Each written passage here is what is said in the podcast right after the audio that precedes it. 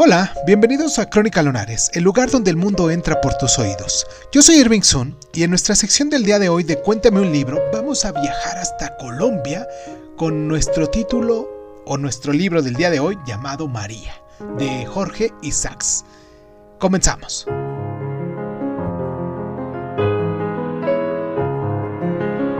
La historia de amor entre Efraín y María en el idílico Valle del Cauca a mediados del siglo XIX, se corresponden punto por punto en el esquema de una pasión romántica, según los modelos de Saint-Pierre o Chateaubriand, nacida en la infancia.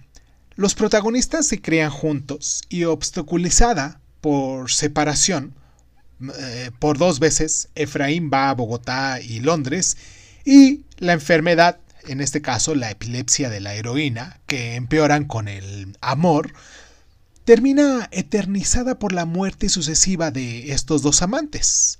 Isaacs enriquece el patrón con una precisa ambientación americana reflejada en las descripciones paisajísticas, en la consigna de tradiciones y usos lingüísticos o en el reflejo de las condiciones de vida de los campesinos y esclavos. La composición es también muy sutil, el muy romántico motivo del plazo atraviesa la obra de principio a fin. El texto se presenta como transcripción de las memorias de Efraín, al alcance de los lectores gracias a un amigo cuando su autor ya ha muerto.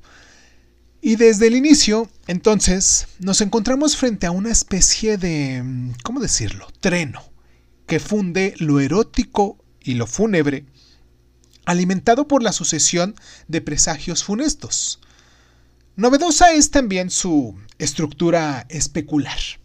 Las novelas que leen los protagonistas y el idilio africano entre Nai y Sinar, suerte de novela intercalada, tributo al exotismo romántico, reflejan y anticipan las circunstancias de su propia pasión.